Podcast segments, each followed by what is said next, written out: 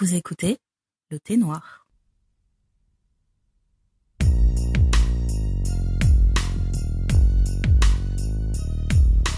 Comme beaucoup de filles, tu rêves d'être Brenda, d'avoir ton Dylan et d'insulter ton papa. Tu viens d'avoir 15 ans, hmm, intéressant. Ne dis rien à tes copines, je ne dirai rien à tes parents.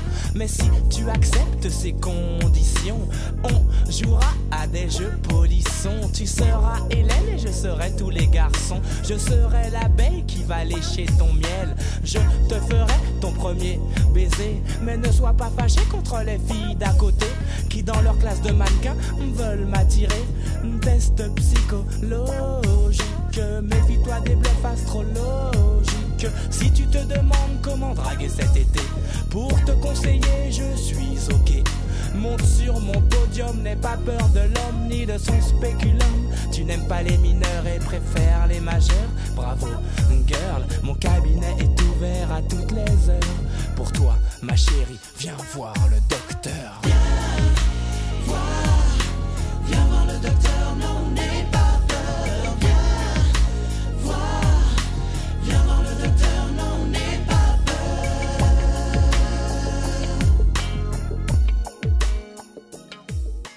Bonjour. Hein, quoi? Téléphone de top. Vous écoutez le thé noir. Non, mais cette voix, je m'en lasserai pas. Je sais pas c'est qui cette meuf, mais euh, Oh, wow. en effet. Oh, wow. Autant que Chai ou pas? En tant que qui? Autant que Chai ou pas? Oh, faut pas abuser non plus.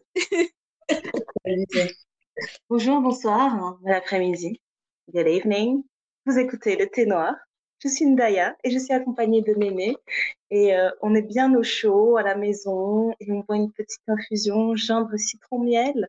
Euh, voilà. que demande le peuple? Que demande le peuple vraiment? Bonsoir, bonjour. Bote Nabino. Salam alaikum. Maloukaï. Malouka. J'étais obligée, tu croyais quoi? Tu croyais quoi? Y a pas. Oui, oui, c'est vrai. Là, ça y est, c'est l'hiver. C'est l'hiver, c'est Ah. l'hiver, c'est l'hiver. Bon, on l'a fait? Couper, Tu veux couper chanter les voix. Ouais. couper, couper, couper les voix. C'est l'hiver. C'est l'hiver. Vous, un jour, vous entendrez cette chanson à la, à la radio et vous penserez à nous. Ouais, voilà. Euh, comment ça va, Ndaya, depuis le temps? Ben, ça va. euh, je, je, grâce au confinement et tout, euh, et tout ce qui en suit, là, je suis repassée au véganisme. J'ai pris le temps. Je me suis dit, de toute façon, en ce moment, je suis beaucoup à la maison. Je prépare. Je vais éviter de faire des Uber Eats tout le temps. Mhm. Euh, ouais, j'avais déjà été végane en 2016, 2017. J'avais été végane pendant une année parce que Mhm. j'étais complètement dégoûtée de la viande après une grossesse et euh, ça m'avait trop bien réussi. Mais après, je, franchement, la viande, c'est une addiction. Un jour, j'ai regoûté du poulet et j'ai repris direct. J'ai pas pu m'arrêter. genre, J'ai repris le poulet une fois, c'était Oh, terminé. Une année de véganisme. Et t'es Bref. végétarienne. Non, là, vraiment, je fais vegan. Donc, pas de produits laitiers, pas de viande, pas de, enfin, tout ce qui est lié à l'animal, je touche pas. Ah, si, je prends du miel. Mais ça, j'arrive toujours pas à comprendre pourquoi les végans ne prennent pas de miel. Mais c'est pas grave. Donc Ok. là, euh, ouais, je me suis remise là-dedans. Et, euh, je sais que ça marche pas pour tout le monde, mais je trouve Mhm. que c'est vraiment le régime qui me réussit. C'est dommage, hein. J'aime beaucoup les burgers, tout ça, mais mon corps est, mon corps ne supporte pas. Mon corps m'a clairement dit à plusieurs reprises, arrête le fromage, arrête ces bêtises, c'est pas pour nous. Ouais, Après, depuis que je te connais, j'ai l'impression que tu, enfin, tu mangeais pas énormément de viande. Enfin, moi, dans ma famille, euh, j'ai des gens qui mangent, qui peuvent manger de la viande matin, midi, soir. Toi, j'ai l'impression que tu mangeais plus du poisson, des légumes, des trucs comme ça. Ouais, voilà, c'est ça. Du coup, ça me dérange pas. Et en plus, euh, franchement, en termes de recettes afro, il y a de quoi faire, hein. Il y a de quoi faire. Grave. Euh, ouais, le plus dur, c'est le fromage. hein. Mais je me dis, de toute façon, je suis pas en France. Si j'étais en France, j'aurais envie de manger une tartiflette tout le temps, en plus avec ce temps-là. Mais c'est ça, toi, ton amour pour le fromage qui tue. Rebloc, tout, fondu, tout ça, là, je me dis, bon, je suis pas en France. Je suis, euh, je Mais suis à Des options véganes de ça? comme ça. Pardon? Il n'y a pas des options véganes de ça?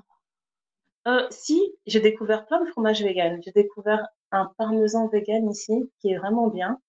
Après, tous les Mhm. autres, je trouve que c'est des, euh, ce qui, ce qui a été fait, genre cheddar râpé ou fromage en tranche et tout. C'est vraiment, Mhm. franchement, j'étais épatée. J'étais grave épatée, mais euh, c'est super chimique. Et euh, ce qui fait qu'au final, quand tu digères ça, bah, j'ai l'impression de digérer aussi des produits laitiers parce que c'est vraiment euh, une, une création bien chimique, quoi. Donc, je, Ouais. moi, là, j'ai évité. Ça me donne même plus envie. Et puis, ça sent beaucoup plus fort que le vrai fromage. Donc, non. Enfin bref, j'ai remarqué que j'ai pas maigri depuis que je suis végane. Ça fait, je, je dis depuis que je suis végane, ça fait trois semaines. Hein. Déjà un bon début, il faut 21 jours pour prendre une habitude. Ouais, je vais arrêter de m'emballer. Ça fait juste trois semaines. Mais j'ai remarqué que j'ai pas perdu en poids, mais que ma silhouette change. Donc je trouve que ma silhouette, elle se, elle se rééquilibre. Genre ballon, ballonnement, tout ça, c'est terminé. J'en ai juste plus du tout. Ok. Donc euh, ouais, je trouve ça top. Niveau euh, peau aussi, c'est super. Euh, niveau euh, odeur, je trouve que je ne sens pas. Je trouve que le matin, quand je me réveille, mon haleine, elle sent pas mauvais. Ok. Ouais, c'est, franchement, c'est, ça me réussit là. Sens- remarqué quand même des bons changements, quoi. Ouais, j'ai l'impression d'avoir fait une détox et d'être propre inside out. Oh, waouh. C'est le truc. Ouais. Et puis, autre chose, euh, euh, j'ai beaucoup médité dernièrement et euh, je suis enfin arrivée à la conclusion, après 30 ans d'existence, que ma vie, eh ben, c'est la vie de Ndaya et c'est la vie de personne d'autre. Waouh. C'est tellement bête à dire, mais je me rends vraiment compte que maintenant, juste maintenant, que tout ce que je fais, c'est pas censé être pour, euh, pour faire plaisir euh, à un tel, pour contenter euh, telles attentes d'autres personnes, etc. Écoute, il m'aura Mhm. fallu 30 ans. hein. Je pense que les 30 prochaines années vont être très amusantes. Mais c'est bien. Après, est-ce que les gens, enfin, est-ce qu'on va pas dire que tu es un peu égoïste vis-à-vis de ton mari, tes enfants, des trucs comme ça? Le problème dans tout ça, c'est le regard que les gens portent sur toi après. Ouais, c'est ça. Si toi, tu te sens bien et que après tout, tu te dis, bon, ben, ça me réussit mieux d'être comme ça, de penser plus à moi parce que du coup, je suis une épouse plus aimante, je suis une maman plus attentionnée. euh. Ouais, franchement, je sais pas si je suis plus aimante, plus attentionnée, mais j'ai compris en tout cas que le regard, maintenant, il allait plus m'atteindre.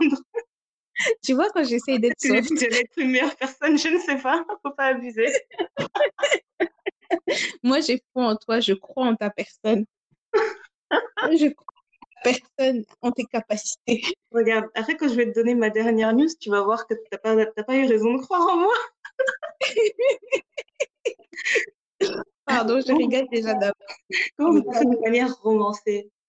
Hmm. Euh, le soleil se cache derrière les nuages. Et avec ce Mhm. changement, apparaissent les premières gouttes de pluie. Avec ces premières gouttes de pluie, apparaissent une, une sensible baisse de la température. Avec cette baisse de la température, nos garde-robes changent. Et Mhm. même si les hommes reportent leur jogging. Les jogging? My God. Tu veux pas grandir un peu? corps, avec le pantalon. Vous savez de quoi je parle?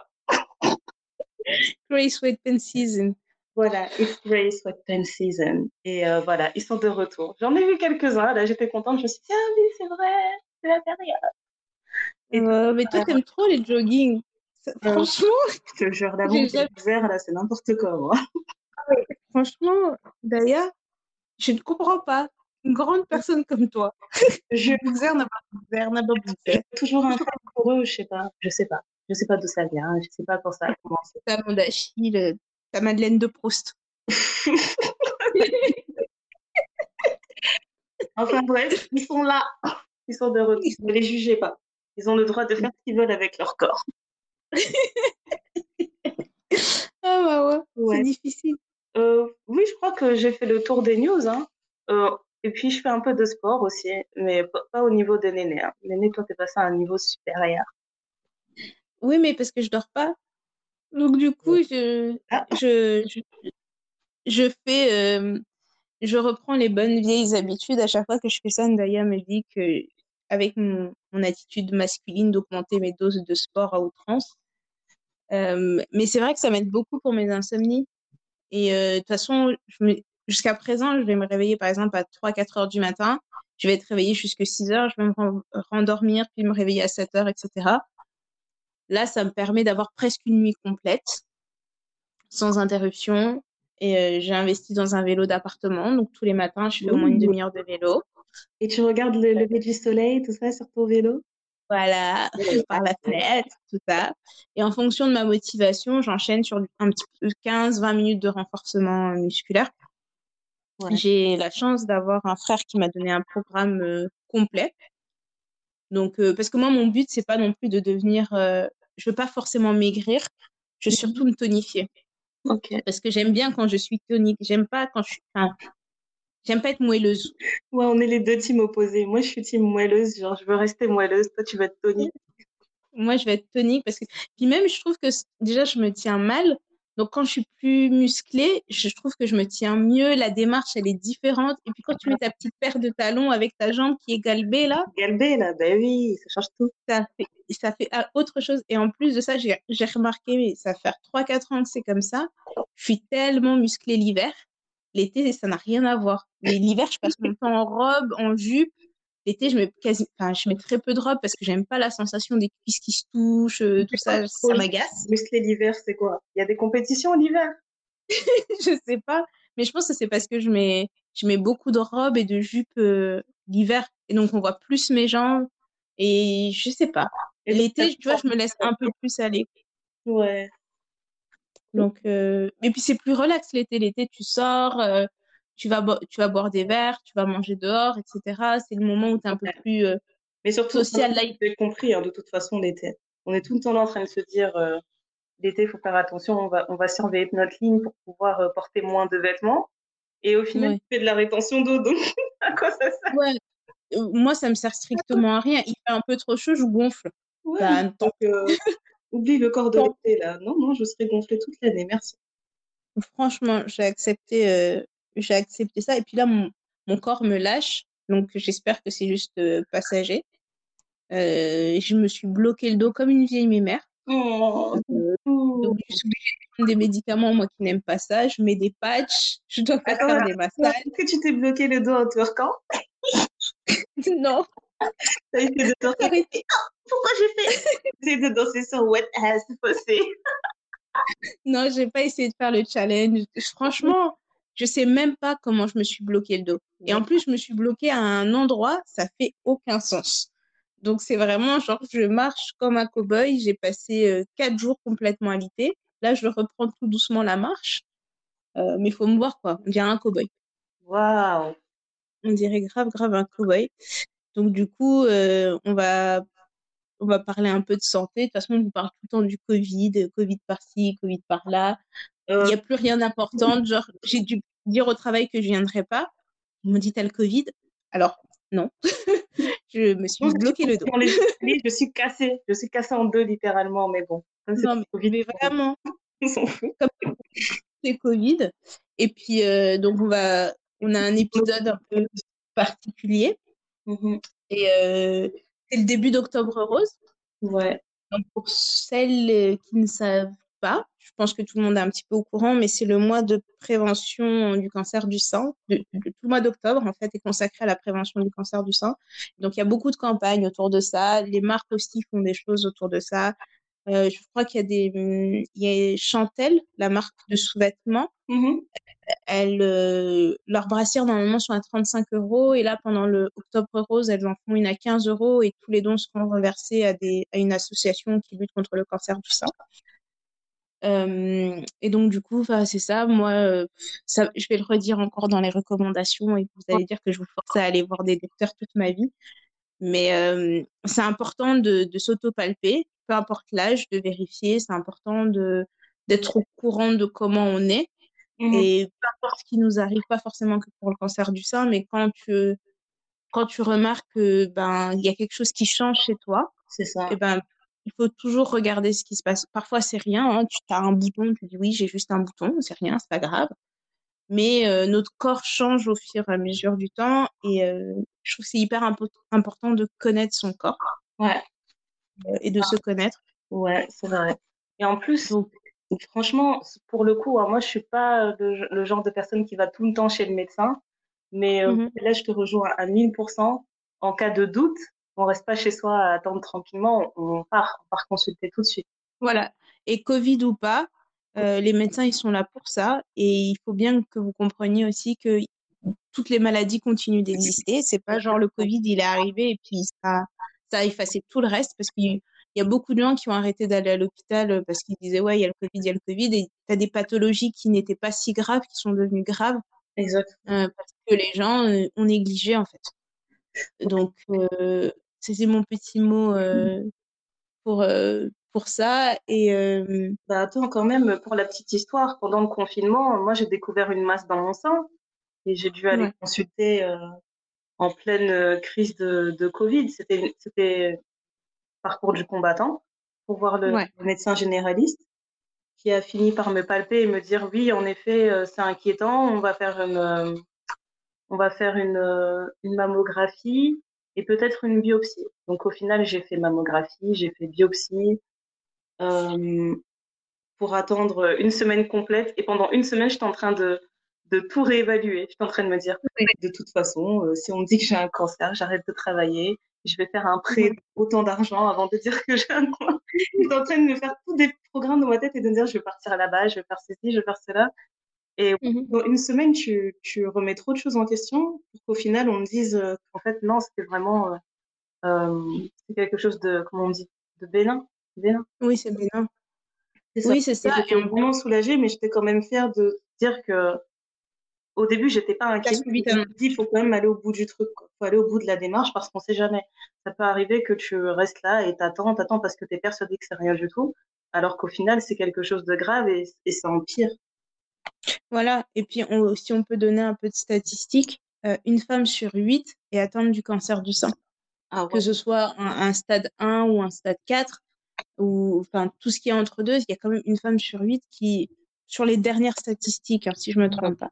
Ouais, c'est énorme. C'est énorme. c'est énorme. Et il y en a de plus en plus. Et aussi, chose sur laquelle je voulais insister aussi, c'est que ça ne touche pas que les femmes, ça touche aussi les hommes. Ouais. Et on, il y a beaucoup d'hommes qui disent oui, c'est un problème de femmes ou qui vont peut-être négliger. C'est peut-être plus rare chez les hommes, mais ça les touche quand même aussi. Et moi, pendant longtemps, on entendait que, euh, on entendait que le cancer du sein, c'était plutôt chez les femmes de 50 ans, euh, enfin, passé 50 ans, euh, machin, etc. Malheureusement, moi, j'ai une proche qui avait une trentaine d'années, qui a eu un cancer du sein et qui avait un, et qui était dans un stade avancé. Et Dieu merci, elle s'en est sortie. Mais, euh, mais du coup, tu vois, ça te remet tout en, en perspective. Je, enfin, je vais pas trop m'étaler, mais j'ai perdu un ami à 30 ans d'un cancer. Euh, et tu dis, tu meurs pas à 30 ans. Pas comme ça, tu vois, tu peux, euh, tu peux mourir de plein de choses, mais pas comme ça. Et quand tu sais qu'il s'est battu pendant trois ans et que machin, tu dis, putain, mais c'est pas possible. Avec toutes les choses qu'on nous met, oui, euh, la technologie, les machins et tout, faut pas, faut pas négliger. Et franchement, je, je pense que je dis pas une bêtise quand je dis ça. Faut pas négliger les facteurs extérieurs. Parce que oui, c'est vrai, il y a des gens qui sont porteurs du gène du, gène du cancer et c'est héréditaire et qui ont plus de chances qu'une autre personne de développer un cancer. Mais malheureusement, tout ce qu'on mange, toutes les choses auxquelles on, on est exposé, ça peut faire muter, euh, ça peut faire muter un gène et transformer un truc qui n'était pas cancérigène en quelque chose de cancérigène. Donc, euh, ça va être un épisode très joyeux parce que Bon, on va parler de cancer, on va vous parler de violence médicale. Ouh. Ouh. Euh, mais, mais pour nous, c'était important d'en parler parce qu'on a vu beaucoup de choses sur les réseaux. Euh, et euh, on voulait un peu partager euh, nos expériences avec vous. On voulait récolter aussi des témoignages. Et puis, une chose sur laquelle on, va bien insister, c'est le fait que nous, on va parler de, de notre prisme, c'est-à-dire que nous sommes des femmes noires. Et nos expériences sont forcément celles de femmes noires. On ne dit pas que ça n'existe pas dans d'autres minorités parce que je pense que c'est quelque chose que tu peux retrouver dans n'importe quelle minorité. Et euh, on n'est pas là pour euh, dénigrer l'expérience d'autrui, mais on va donner que la nôtre. Parce que c'est la seule qu'on a, c'est la seule qu'on connaît. On a échangé avec euh, beaucoup de gens, mais no- notre entourage est quand même très noir. Donc forcément, ça, ça biaise un peu le truc, si je peux dire ça comme ça. Mhm. Et, euh, et quand on parle de violence médicale, on parle de tout type de violence, donc des violences euh, physiques et psychologiques. Euh, dépendant, euh, ça peut être un geste déplacé, un mot déplacé. Euh, la chose qu'on voudrait dire, c'est que à la base, un médecin est, est censé être au-dessus de toute euh, considération ethnique, euh, tout ça. Un médecin n'est pas censé avoir d'opinion politique, n'est pas censé avoir, euh, n'est pas censé être raciste, n'est pas censé être misogyne, n'est pas censé être sexiste. Euh, c'est comme c'est censé être un personnage neutre. Malheureusement, les médecins sont aussi des êtres humains. Et quand tu es un être humain, tu es, euh, tu as des biais. Donc même s'il peut faire des efforts comme pas possible pour pas montrer qu'il est raciste, et ben parfois, ben ça ressort. C'est plus fort que lui, ça ressort. C'est ça. Donc, euh, donc voilà.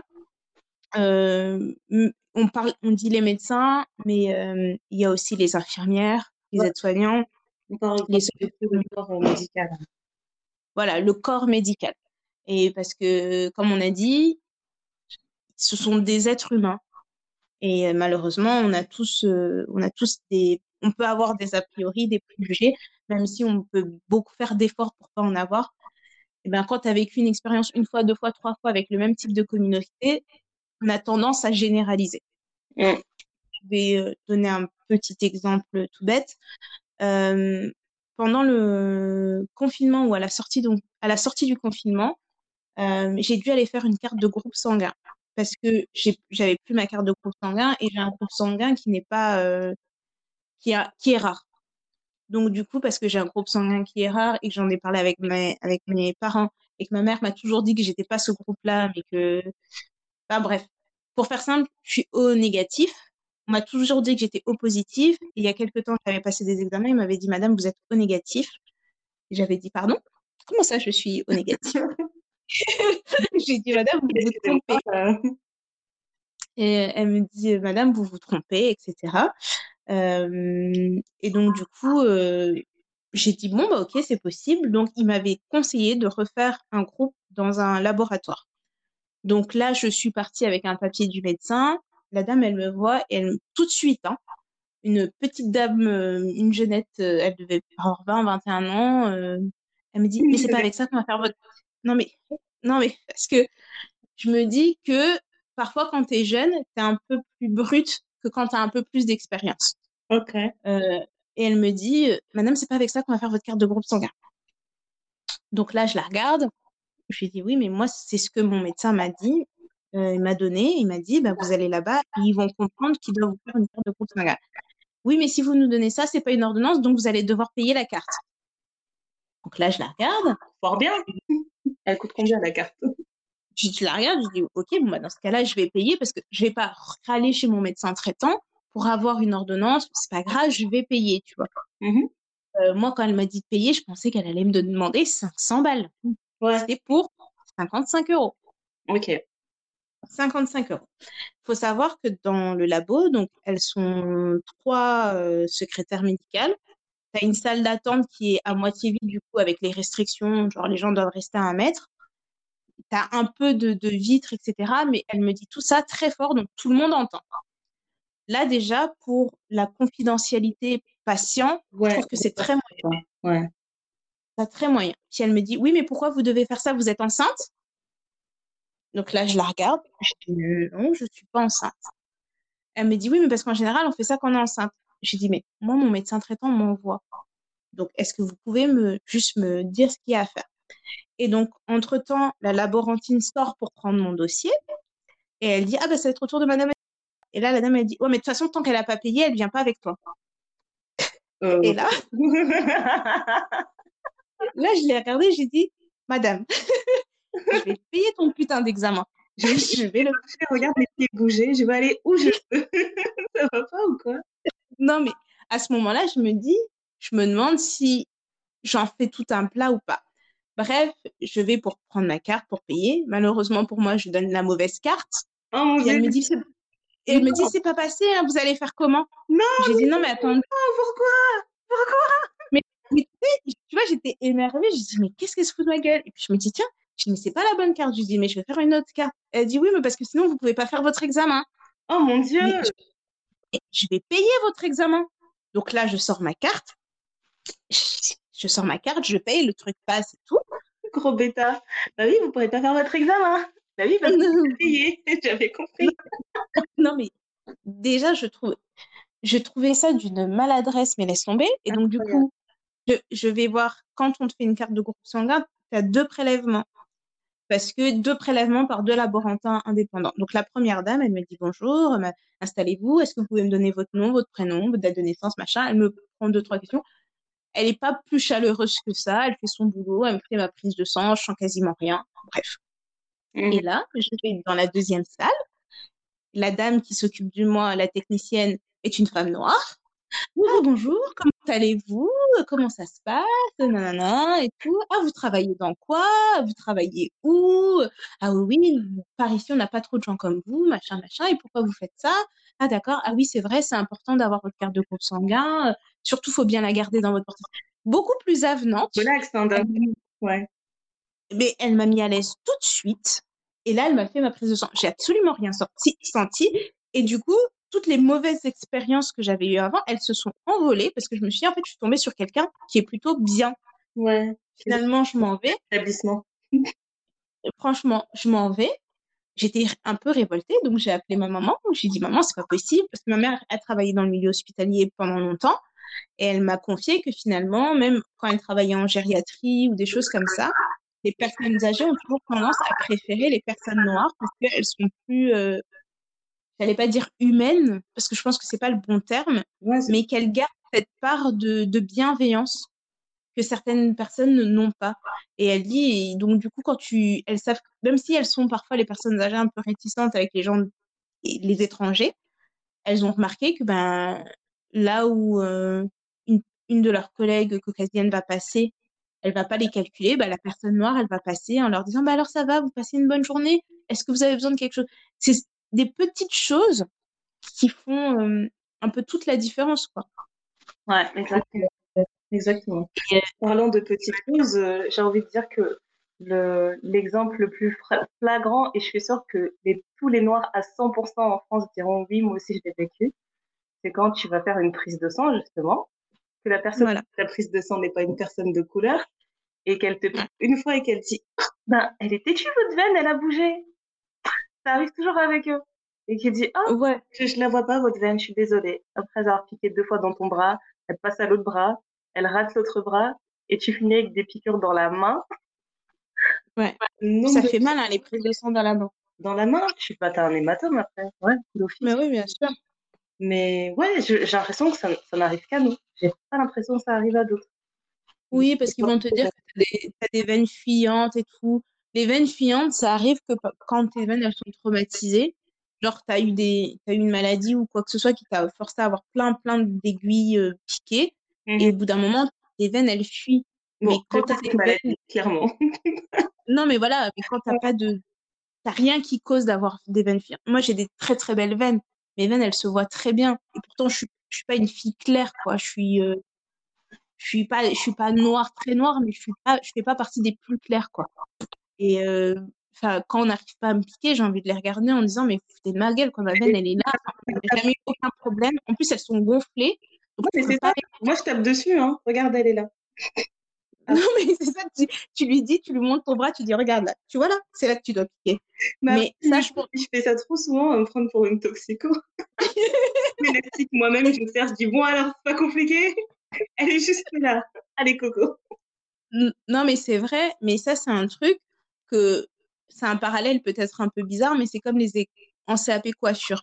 En CAP coiffure, on t'apprend pas à couper des, che- des cheveux autres que les cheveux caucasiens. Ouais. Euh, c'est une formation supplémentaire que euh, de couper des cheveux asiatiques, de couper des cheveux afro, etc. Moi, j'ai une copine Donc, qui avait fait un CAP coiffure. Ça relève vraiment du choix. Si toi, tu as envie de parfaire tes, tes connaissances euh, dans ton métier, tu choisis de t'éduquer sur les autres aspects. En fait, je pense que c'est euh, pour le CAP coiffure, c'est un truc un peu en bloc. Je veux pas dire de bêtises, c'est que ils ont une formation de base Et après, si tu veux faire de la coiffure, par exemple, de défilé éditorial, tu vas faire une formation supplémentaire pour faire défilé éditorial. Si tu veux te spécialiser en, en, en coiffure ethnique. Mhm. Et donc, y a, ça veut dire que vraiment, quand tu commences dans ton tronc commun, tu vas faire de, de la caucasie. Caucasie, c'est tout. 90% de caucasie. De ce que tu vas apprendre, d'accord.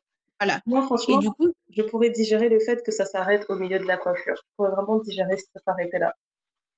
Mais non. Mais je pense que c'est la même chose que quand tu vas, par exemple, en, en, en école de soins infirmiers ou en les écoles d'aide-soignante ou des choses comme ça, euh, tu apprends pas forcément à piquer sur des peaux noires. Mmh. Euh, donc, du coup, euh, tu vas peut-être apprendre à faire un gaz de sang ou à faire une, une prise de sang ou des trucs comme ça. Si entre vous les, enfin, entre vous les collègues, vous, vous vous aidez à vous entraîner en fait. Vous vous retrouvez en groupe d'études et tu dis bah écoute, essaye de piquer sur moi pour trouver la veine, etc. Euh, je sais pas à quoi ressemble le, le programme de soins infirmiers euh, maintenant. Euh, je sais, je connais pas tous les programmes des facultés de médecine. Mmh. Euh, de ce que moi j'avais, de ce que moi j'ai vu, même les exemples dans les livres sont très blancs. T'as peu d'exemples, euh, t'as peu d'exemples de femmes, de personnes de couleur, sauf quand tu arrives aux maladies tropicales. Donc, euh, tu peux euh, apprendre la varicelle. Euh, je sais pas si dans un livre de médecine, tout de suite, si, tu, si on prend un livre de médecine, voilà, si tu vas chercher les symptômes, les symptômes de la varicelle, si tu vas avoir la photo d'un enfant noir à côté de la photo d'un enfant blanc. Mmh. Mmh. Et, euh, pas du tout pareil. En fait. C'est pas du tout pareil, mais c'est de la même chose que nous on va, on, quand tu, quand on va au pays et qu'ils ont des livres d'histoire et des choses comme ça, euh, c'est des livres qui viennent de France pour leur apprendre l'histoire au, au, Congo. Tu dis mais nos ancêtres les Gaulois, enfin à Kinshasa, je suis pas sûre quoi. Mmh. Donc euh, c'est un peu c'est un peu ça et euh, c'est pour ça qu'on dit que la représentation c'est important euh, on, vous avait parlé du livre de, de, ce jeune étudiant en médecine qui adaptait les, les, pathologies sur les peaux noires pour justement éveiller les consciences par rapport à ça ouais. on peut parler aussi de, des pansements on s'en fiche enfin, c'est des petites choses auxquelles on fait pas vraiment attention mais si on était dans un monde comme il y a 50 100 ans on était entre nous, nos communautés, qu'il n'y avait pas trop de métissage, il n'y avait pas trop de mouvement de population, je comprendrais qu'il y ait certaines personnes qui soient ignorantes sur certains sujets. Euh, mais quand tu es dans une ville comme Paris, Lille, Londres, euh, New York ou quoi que ce soit, que tu n'aies pas conscience que des symptômes se présentent différemment en fonction de la couleur de la personne ou en fonction de l'ethnicité de la personne, euh, j'ai un peu de mal à y croire. Quoi. J'ai vraiment un peu de mal à y croire. Et surtout que ce qui, ce qui fait le plus mal, en fait, dans ce cas, c'est que le message que ça envoie, en fait. Savoir que dans le milieu médical, on parle de la santé d'un peuple, de la santé d'une population, euh, mm -hmm. de savoir qu'ils sont pas du tout en mesure de d'identifier certaines choses sur une partie de la population parce que la couleur de peau change. Mm. C'est bah, comme dire, en fait, qu'on est des patients de seconde zone. Tu vois, on n'est pas, mm. on n'est pas au même niveau que les autres patients. On va pas être, euh, euh, on sera jamais, euh, j'allais dire privilégié, mais c'est pas ça. On sera jamais euh, mis, mis, en avant en fait. Tu n'auras jamais la priorité devant une personne caucasienne. C'est ça que je comprends moi. Et euh, oui. je me dis, là, soit on ne nous considère pas comme des patients, mais si on ne nous considère pas comme des patients, on nous considère comme quoi euh. On considère encore comme des cobayes. Ouais. Oui, oui. C'est sûr. Ça, c'est sûr qu'on nous considère comme des cobayes. On va te dire que les peaux noires ont, ont tendance à faire plus des kéloïdes. Donc, les kéloïdes, c'est quand ta peau, elle gonfle au niveau de la cicatrisation. Ouais. Euh, c'est vrai que c'est fréquent chez nous parce qu'on a plus de collagène dans la peau, etc. Donc, c'est vrai que c'est une caractéristique des peaux noires. Mais, euh, mais par exemple, moi, je me suis fait percer les oreilles. Ma mère me disait tout le temps, fais pas ça, tu vas avoir des kéloïdes, machin. Bon, au final, je me suis beaucoup fait percer les oreilles j'ai une fois un début de kéloïde. Mon perceur me l'avait dit d'office. Il m'a dit si tu as un kéloïde, tu viens me voir, on va le traiter. Mmh. Euh, dès le premier signe, je lui ai dit oh là là, j'ai l'impression qu'il y a un truc qui va pas, je sens que c'est un peu gonflé, etc. Il m'a dit ok, viens me voir. Il m'a changé mon bijou, il m'a donné la démarche, à, enfin, la marche à suivre. Pas de kéloïde. Mmh. Vraiment pas de kéloïde. Après, euh, tu peux faire des, euh, dans certains cas, tu peux pas traiter de façon, euh, là, je parle d'un piercing, donc c'est petit, ça va. Mais dans certains cas où il faut vraiment que tu fasses des injections de cortisone pour réduire un peu euh, la taille des kéloïdes, parce qu'il y a vraiment des kéloïdes qui sont très Ouais, ouais, précoces. il y a des trucs, euh, ouais. Voilà. Euh, mais le truc, c'est que qu'on nous considère comme des, des cobayes pour les avancées de la médecine moderne. Euh, on, moi, j'ai entendu, Ah. j'ai entendu de, la famille des, de certains médecins qui, à l'époque, au moment de la colonisation au Congo, avaient des bonnes sœurs qui n'étaient pas du tout médecins, qui lisaient des livres de chirurgie et qui testaient sur les gens. Ouais. En se disant, bon, ok, là, on va prendre telle personne, on va lui faire une opération, voir si j'ai bien compris c'était quoi l'opération. Est-ce que c'est normal? Je ne Euh, pense pas. et on, on parle clairement d'un, d'une époque où il n'était pas question d'anesthésier euh, les patientes ou quoi que ce soit, on s'en fiche. Très peu. L'anesthésie n'était pas. euh, je pense que c'était pas au niveau d'aujourd'hui. Ouais. Et ça me, ça me fait penser à ce qu'on a entendu pendant le confinement par rapport au, au Covid. On va en reparler un petit peu. Où Mhm. il disait Oh non, on va aller tester les vaccins en Afrique. Voilà. Mais d'office, et tout le monde trouvait ça normal. Il y a même un, un, un directeur de, de centre de recherche qui a pris la parole en disant oui, oui, mais c'est les meilleures populations pour tester parce que finalement, euh, ils sont pas si bien pro- aussi bien protégés que nous. Donc, euh, ça va nous permettre de voir euh, vraiment si le vaccin il est efficace. Super. Deux, trois mois plus tard, il y a des articles partout qui disent pourquoi l'Afrique n'est pas autant touchée par le Covid? L'Afrique survit? non, mais ça, c'est grave. mais comme si on devait mourir de tout. Et tu vois, c'est c'est des petites, euh, c'est des petites choses comme ça qui, qui persistent et signent euh, où tu te dis, mais en fait, on est en train d'avancer, c'est vrai, mais il y a toujours des irréductibles qui pensent qu'on est des, des sous-hommes, Voilà. qu'on supporte mieux la douleur que n'importe qui, que si on chouine, c'est qu'on aime trop chouiner, qu'on a pas mal et qu'on veut juste exagérer. Voilà. Donc euh, ça, euh, c'est un truc, euh, c'est un truc vraiment important. On, on l'a remarqué aussi parce qu'il y a des célébrités aussi qui ont parlé par rapport à ça. Moi, je me souviens de de Serena Williams, de de Beyoncé qui ont failli mourir en couche. Mhm. Et c'est un truc. On va parler un petit peu des États-Unis, mais Ben, euh, les femmes noires. Il y a une euh, influenceuse anglaise aussi, une, une, euh, une noire de, de Londres, qui est décédée Oui. aussi en couche. Elle, a, elle est décédée et l'enfant aussi est décédé. Voilà. Euh, c'est un truc. on, on- moi, personnellement, j'ai une sensibilité pour tout ce qui est maternité. Je vais pas parler des, des autres, des autres branches parce que tout ce qui est maternité et gynéco, c'est ce qui me parle le plus, euh, dans la médecine du moins. Euh, quand tu vois qu'aux USA, une femme noire a cinq fois plus de chances de mourir qu'une femme blanche. Il y a même une étude qui a poussé le truc en disant qu'une femme noire de classe moyenne, elle a beaucoup plus de chances de mourir qu'une femme noire de une femme blanche de classe ouvrière. Ouais.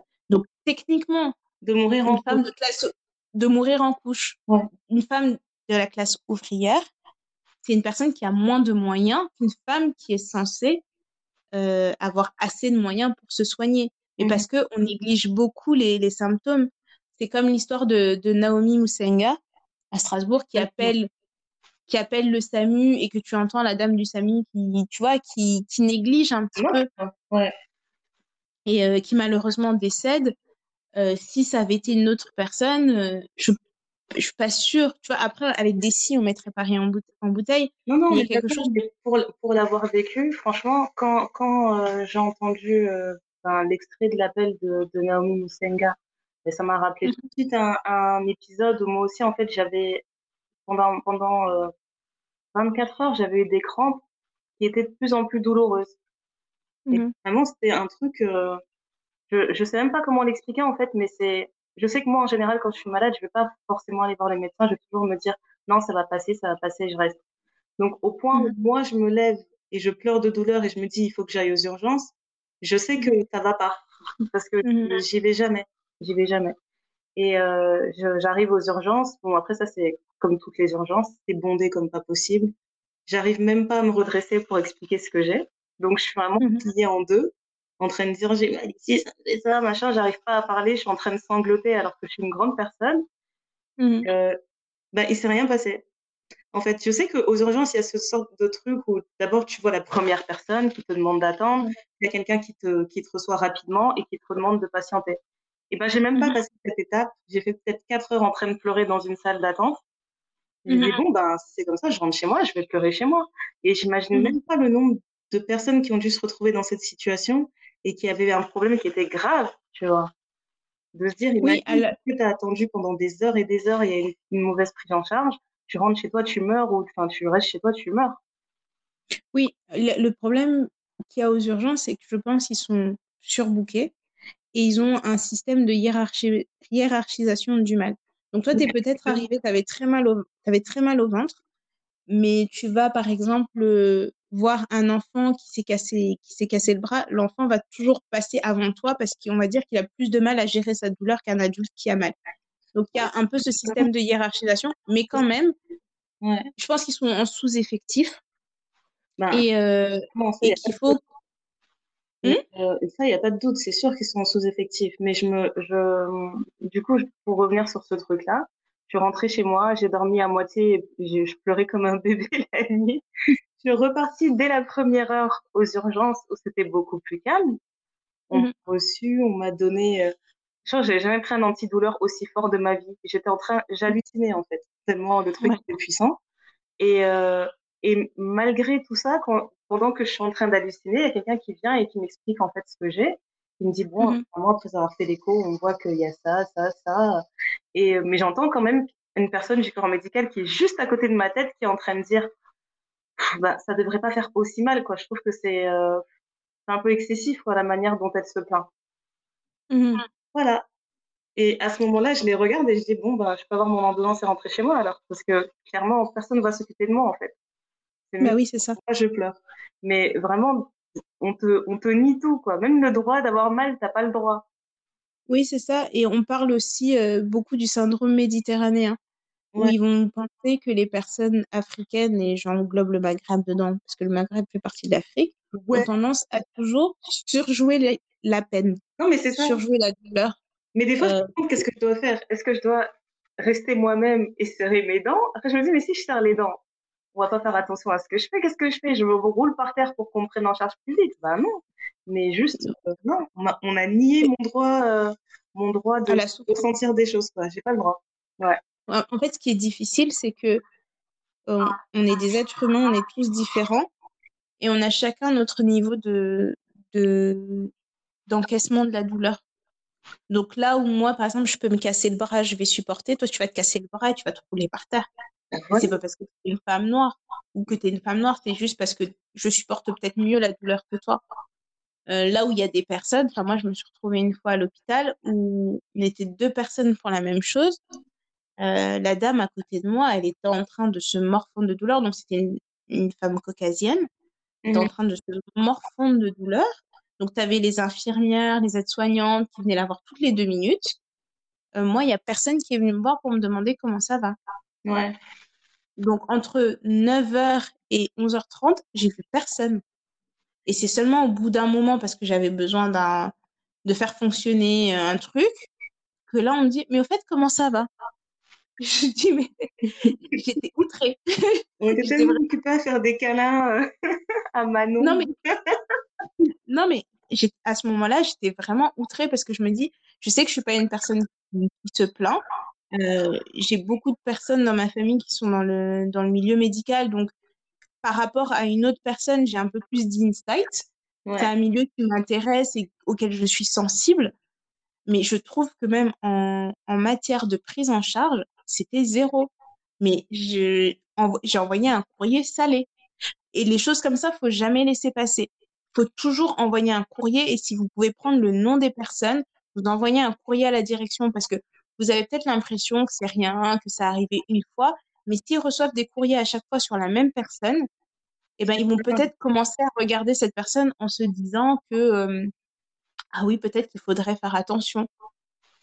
Tu vois, c'est, euh, signaler les gens comme vous signalez sur les réseaux. On signale. mais il faut toujours signaler. Moi, je pense que c'est vraiment important parce que je pense aussi qu'en tant que personne du domaine médical, quand tu es arrivé dans une certaine routine, il y a des gestes que tu ne fais plus et que tu oublies. Par exemple, tout bêtement, quand vous allez chez le gynéco, si vous voulez faire une, une, une échographie par voie vaginale, le médecin, avant de vous mettre le truc, il doit vous demander si vous êtes prête. Il peut pas juste dire écartez les jambes, boum, il vous le met. Tu vois, ils doivent quand même vous préparer. Et il y a beaucoup de médecins qui, à force de le faire, ils, ils te posent même plus la question. Exactement. Ou même, ou même si tu vas. Ça me rappelle beaucoup de choses. Non, mais tu vois, c'est des et ça, malheureusement, ça peut être catégorisé dans les violences médicales. Ouais. Parce que psychologiquement, enfin, physiquement, t'es pas prête, ou, ou qu'est-ce, ou même si on doit te prendre la température, qui te demande, en fait, pour chaque geste, normalement, ils sont censés te demander ton consentement. Exactement. Mais malheureusement, après une certaine année de pratique, tu prends un peu aussi la confiance, tu, euh, tu es trop à l'aise. Et donc, ça fait partie des choses que tu ne, que, que tu ne fais plus. Mais il y a, on va pas jeter euh, le bébé avec l'eau du bain parce que il y a des médecins qui le font toujours, même 60 ans d'expérience, euh, ils le font toujours. Moi, je sais que j'ai changé de gynéco il y a pas longtemps. Euh, la nouvelle, c'est un amour au moindre truc, elle te demande. Mais c'est une femme qui est, elle est âgée, hein. Mhm. Donc tu te dis, bon, en fait, euh, mon ancienne gynéco était plus jeune, parfois elle s'oubliait. Elle, elle est beaucoup plus âgée, elle a beaucoup plus d'expérience, mais c'est pas pour autant qu'elle oublie la base. Donc, euh, C'est bien d'avoir donc ça, c'est comme ça. Ouais. c'est bien d'avoir D'avoir de belles expériences, ça redonne goût. Oui, ça redonne goût, c'est important. Moi, je pense que j'ai j'ai multiplié tellement de trucs euh, euh, dérangeants qu'à un moment donné, j'ai vraiment fait un gros blocage. Ça va être une longue histoire. Story time, Story time Daya. je te jure. Euh, préparez les mouchoirs. Bon, alors c'est par rapport à mon à mon parcours euh, en tant que que maman et future maman. Euh, ça a commencé il y a quelques années, ben, avec mon mari en fait, où euh, on a on a essayé d'avoir des enfants et euh, pour faire euh, pour faire court, on a essuyé deux fausses couches. On a essuyé deux fausses couches et les la première fausse couche en fait, ça a été ça a été très très tôt, au tout début de la grossesse. Et en gros, ma gynéco m'a dit, bah, écoutez, vous pouvez le faire chez vous, je vous donne un médicament, vous restez 24 heures chez vous et ça va être évacué et fin de l'histoire. Et euh, du coup, j'ai suivi ce qu'elle m'a dit de faire. Au bout de 24 heures, je, bah, je pense que c'est fini. Sauf que deux semaines plus tard, je, je suis euh, en sortie avec des proches. Je vais aux toilettes et je me rends compte que je suis en train de, ben, de saigner genre tout, tout mon corps. Je suis en train de saigner Mhm. à 1000%. J'ai une amie qui était dans la confidence qui savait que j'avais fait une fausse couche deux semaines avant. Elle vient me voir aux toilettes. Elle a dû sentir un truc et elle me dit, cependant, t'es là, qu'est-ce qui se passe? Et je lui explique par, à travers la porte, je suis en train de pleurer pendant peut-être une heure, elle est restée de l'autre côté de la porte à attendre que j'arrête de saigner. Et, Mhm. euh, et en fait, après avoir eu ça, moi j'étais tellement sur le sous le choc, j'ai pas réussi à consulter après. J'ai vraiment pas Ok. consulté après. Je pense que je suis retombée enceinte peut-être trois mois après. Et, euh, et pareil, on m'annonce non, en fait, il y a, y a pas de pouls, euh, c'est pas une grossesse viable. Euh, donc, euh, il va falloir faire euh, encore le truc de prendre les médicaments, etc. Et Mhm. j'étais trop traumatisée par ce truc. Je me suis dit non, en fait, les médicaments, ils font rien. Tu sais quoi? Je vais rester chez moi et je vais attendre euh, que, que ça se fasse naturellement. Mhm. Et en gros, euh, ben là, quand même, les médecins, ils ont fait leur travail. Faut pas, faut pas tirer sur eux tout le temps. Ils m'ont quand même bien Ouais. expliqué. Attendez, il y a des risques de faire ça sans prendre les médicaments. Euh, on ne sait pas si euh, la grossesse va bien être évacuée. Il y a, il y a plein de risques, etc. Bref, au final, je décide de rester chez moi quand même. Et la grossesse est évacuée euh, naturellement, on va dire en même pas 24 heures. Et je sens la différence par rapport à la, Mhm. la première fausse couche que j'ai faite. Je sens bien la différence. Je me dis, ouais, en effet, là, les saignements, ils étaient intenses. J'ai eu des crampes intenses. Enfin, tout est parti tout seul, quoi, on va dire. Mhm. Sauf que, à la deuxième fausse couche, en fait, euh, j'ai euh, raconté le truc dans tous les sens. Sauf que euh, quand on m'annonce que j'ai cette deuxième fausse couche, je vais aux urgences parce que je me suis réveillée la nuit et je saignais. Et donc, Mhm. quand je vais aux urgences, l'accueil, il est froid comme pas possible. Euh, donc, les gens savent que je suis là parce que je suis euh, au tout début de ma grossesse et que je saigne. Et je comprends tout de suite, en fait, dans le dans l'attitude des gens, dans le traitement.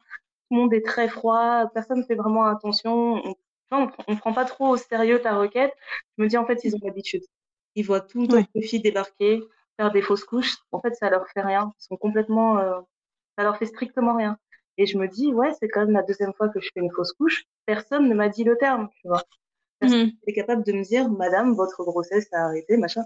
On te, on te, on t'examine, personne te parle. Donc déjà, ce que je t'ai expliqué sur le consentement et dire je vais vous examiner, gna gna gna. Non, j'ai eu tous les trucs, tous euh, les examens possibles. Personne m'a dit attention, je vais entrer, le machin. Non, il y a eu rien de tout ça. Et euh, je m'assois et il faut que ce soit moi qui pose la question et qui dit ça a arrêté, c'est ça? Oui. Ok. Et ça s'arrête là, tu vois. Et euh, Mhm. ensuite, j'ai euh, peut-être trois mois après, je décide d'aller aux urgences parce que je pense que j'avais des crampes liées à un kyste, un kyste aux ovaires. Et en fait, Mhm. quand je pars aux urgences par rapport au kyste aux ovaires, que la femme qui m'examine, allez savoir pourquoi une femme noire qui commence à me clairement, qui me qui regarde, enfin, vrai, elle se balade dans mon utérus, elle me dit ça, ça va pas, ça, ça va pas, ça c'est comme Elle me dit, ah bah non, là, c'est pas normal. Et, et en gros, elle me demande de raconter ma vie. Donc, je raconte ce qui s'est passé. Elle me dit, bon, bah, numéro un, la première gynéco qui vous a laissé faire euh, votre fausse couche à la maison, elle a fait une grosse erreur parce que normalement, elle devait faire un suivi derrière. Elle peut pas juste vous donner un médicament et vous dire de le prendre et fin de l'histoire. Mhm. Au moment où elle me dit, d'un coup, je me dis, bah oui, c'est logique. J'étais quand même censée évacuer quelque chose, quoi. Donc, j'aurais aimé Mhm. savoir. Et c'est avec cette personne que je, que, euh, bref, que je discute de tout ça et qu'elle m'explique qu'il faut que je prenne un certain traitement pour m'assurer que, enfin, en gros, que tout, euh, tout est remis en place, que tout est euh, Ouais. prêt à l'emploi, comme d'un mammifère. En gros, elle me dit, ouais, euh, que, en gros, elle m'explique que comme il y a eu un mauvais traitement sur la première fausse couche, c'était sûr que la grossesse suivante n'allait pas tenir. Parce que j'étais pas en état de, de, de garder une grossesse. C'est ça qu'elle m'explique, dans les termes que j'ai compris. Et elle me Mhm. dit, euh, voilà, vous allez prendre tel traitement, vous allez le prendre sérieusement, vous allez attendre au moins six mois avant de retenter d'avoir un enfant, et on verra comment ça se passe, mais a priori, je pense que vous aurez plus ce problème. J'ai fait ce qu'elle m'a dit, j'ai plus eu ce problème. J'ai fait trois enfants après, quand même. Ouais. Chaque fois, mais il y a quand même ce traumatisme qui, qui dit que, ben, à chaque grossesse, même si je sais que le premier enfant, ça s'est bien passé, je me dis, ben, peut-être que le deuxième, ça va mal se passer, peut-être que le troisième, ça va mal se passer. Et, euh, Ouais. Ouais, et en fait, là où j'ai eu le coup de grâce, parce que ça, j'ai réussi à, à passer outre, peu importe. Mais là où j'ai eu le coup de, de grâce, c'est quand j'ai mon troisième enfant et euh, que j'ai la première visite du pédiatre euh, à la maternité. Et en gros, euh, quand je viens d'accoucher, il y a de- le personnel médical qui vient me voir pour me dire qu'ils ont fait des examens sanguins et qu'apparemment, j'avais eu la toxoplasmose. La toxoplasmose, c'est le truc que tu dois surtout pas avoir quand tu es enceinte. parce qu'apparemment, ça peut avoir des conséquences sur la santé du bébé, etc. Et c'est Mhm. pour ça qu'on me fait faire des prises de sang tous les mois. J'avais pas fait mes prises de sang tous les mois. Je les ai faites tous les trois mois, je pense. Et en fait, entre le moment, entre ma dernière prise de sang et l'accouchement, eh ben, apparemment, je l'ai eu, la toxoplasmose. Donc, on me dit, eh ben, oui, l'enfant aussi, euh, il l'a du coup. Et on m'explique que, ben, vous avez pas fait vos prises de sang. Et je dis, si, ma dernière prise de sang, elle remonte à autant, mais non, je les ai pas faites tous les, tous les mois. Et, euh, donc, le lendemain, le pédiatre arrive. J'étais en train de dormir, hein, ce qui est normal, je venais de sortir un enfant. J'étais en train de dormir, quelqu'un entre dans la chambre, il avance vers mon fils, qui a 48 heures, il l'attrape par un bras. Il l'attrape par un bras, il me dit bonjour madame, alors c'est lui le bébé, ça vous dérange si je le tiens comme ça? Et puis il rigole et il me met dans ses bras normalement. Et il me dit suite, pourquoi vous n'avez pas fait vos prises de sang? Qu'est-ce qui se passe? Vous vouliez pas votre bébé? C'est ça? Vous voulez pas de cette grossesse? C'est une grossesse non désirée? Et c'est là que je me dis, mais en fait, je sais que dans le milieu médical, on a ton dossier. Des fois, j'aimerais qu'on parle pas de mon dossier, mais je sais qu'ils l'ont. Donc. À toutes ces infos. Même si j'avais fait une fausse couche euh, à Marrakech ou peu importe, dans le dossier médical, ce sera inscrit, il le sait. Et ce gars-là, il débarque, mais il trouve quand même normal de faire un truc pareil, tu vois. Ouais, mais le seul truc qui est chiant, c'est que parfois les médecins ne regardent pas ton dossier. Ils vont juste regarder la partie de ah oui, elle a déjà accouché il y a tant de temps, euh, machin. Je sais pas à quel point euh, ils regardent en fait le dossier quand tu viens d'avoir des enfants, s'ils cherchent les trucs de fausses couches. Parce que malheureusement, les fausses couches sont beaucoup plus communes que ce qu'on pense. Que tu aies un enfant à 23 ans parce qu'on se dit oui, elle a 23 ans, elle est jeune, ça lui arrivera pas. Euh, bah non, pas, pas nécessairement. C'est hyper, enfin, c'est hyper commun les fausses couches. Et parfois même, il y a des femmes qui font des fausses couches sans le savoir parce que ça arrive tellement tôt qu'elles ont l'impression juste d'avoir leurs règles alors qu'elles étaient, euh, elles étaient enceintes. C'est ça. Et en fait, ça, je, tout ça, je l'ai compris. Euh... En fait, ce que je trouve étrange, en fait, c'est que tout ça, je l'ai compris en dehors du milieu médical. Donc, au début, quand ça m'est arrivé, j'avais vraiment pas envie d'en parler parce que c'était trop, euh, bah, c'était ça, j'étais trop euh, un sujet sensible.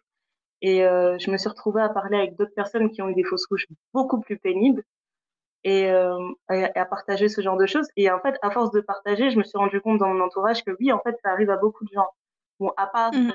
Une belle-sœur en particulier qui est capable de dire aux gens, bon, bah, j'envisage de faire un autre enfant et boum, trois mois après, elle nous annonce qu'elle est enceinte. Bref, il y a des exceptions. Mais euh, vraiment, moi, j'ai réussi à penser cette, cette peine-là en parlant avec des gens qui n'ont rien à voir avec le milieu médical plutôt qu'en parlant directement avec une de, une de ces personnes qui m'a annoncé justement que, que c'était arrêté. Ça coûte quoi d'expliquer euh, à son patient ben, pourquoi euh, la fausse couche a eu lieu Non, ça ne veut pas dire que vous n'êtes pas fertile. Non, ça ne veut pas dire que vous avez fait quelque chose de mal. Des, phrases toutes bêtes, en fait, comme ça, rassurantes, qui expliquent juste que c'était pas une grossesse viable, certes, mais et, après Et après. Après, le truc, ce qui manque aussi, je pense que c'est la bienveillance. Euh, tu peux pas non plus être trop empathique parce que si tu es empathique, tu vas passer ton temps à pleurer, mais avoir un minimum d'empathie et de bienveillance. Euh, ça arrivait qu'une personne, en fait, euh, va aux urgences gynéco parce qu'elle sent qu'il y a quelque chose qui va pas au niveau de son ventre. Le médecin qui vient lui faire l'échographie, au-dessus de sa tête, il vient d'ausculter une autre femme et il est en train de parler avec son collègue en disant Ah, oui, oui, oui, de toute façon, il est perdu, ce bébé, il est mort, on n'a plus de battement de cœur, on n'a plus rien. Super. Sauf que, mais c'était pas son bébé à elle, mais tu t'imagines, toi, tu es une femme, tu es anxieuse comme pas possible parce que tu as l'impression qu'il quelque chose ne va pas. Au-dessus de ta tête, il parle d'une autre patiente que tu as croisée dans le couloir et qui dit Non, mais de toute façon, elle, c'est fini, elle a plus de bébé. Ouais. Mais avec un, un détachement ouais. euh, tellement. Euh, genre, oui, bon, je comprends, hein que tu que tu tu, enfin, tu te fais une carapace parce que euh, tu vois beaucoup de choses tristes tu vois enfin il y a certaines spécialités où si tu commences à, à pas être euh, dur entre guillemets tu vas euh, tu vas passer ton temps à pleurer mais il y a quand même le secret médical donc c'est important de ne pas discuter d'autres pathologies devant un patient euh, même si pour toi, tu as l'impression qu'elles se sont pas vues, qu'elles se sont pas croisées, ça se trouve, elles, dans la salle d'attente, elles sont familiarisées. Elles ont discuté en se disant, ah bah oui, nos bébés, ils ont quelques mois d'écart ou des choses comme ça. Ouais. Hum, c'est pour des choses, tu vois, enfin, j'ai un, j'ai un de mes frères qui avait un problème au genou. Et en fait, le médecin lui a dit de, de, qu'on devait opérer. Oui, mais de toute façon, monsieur, on va vous opérer et puis c'est tout. Et puis c'est bon, on va vous opérer. Sauf que ce que le médecin ne lui a pas dit, c'est que c'est une opération qui est hyper délicate.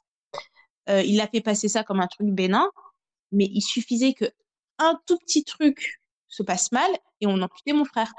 Ah ok. Donc il a vraiment voulu voilà. jouer euh, au savant fou avec ton frère. Quoi. Voilà. Et donc du coup, moi, mon père qui est médecin, mon frère qui rentre, qui dit oui, mais on doit m'opérer, machin et tout. Mon père il dit attends, attends, attends, je vais en parler à un collègue parce que bon, c'est n'importe quoi. Euh, il en a parlé à son collègue qui lui a dit non, non, non, on va faire telle, telle, telle chose. Chirurgien orthopédique aussi qui est, qui est plutôt coté. Et ben, c'est toujours important d'avoir un deuxième avis. Parce que tu peux avoir l'impression que, que le médecin a réponse à tout, mais s'il n'a pas été exposé à certaines pathologies ou à des méthodes différentes de traitement, eh ben, tu peux passer à côté de quelque chose. Et donc, grâce à ce deuxième avis, euh, il a pu retrouver une mobilité, etc. On n'a pas eu besoin de l'amputer. C'est vrai qu'il a un peu de douleur ou quoi que ce soit, mais il fait de la physiothérapie pour justement l'aider à régler ce problème.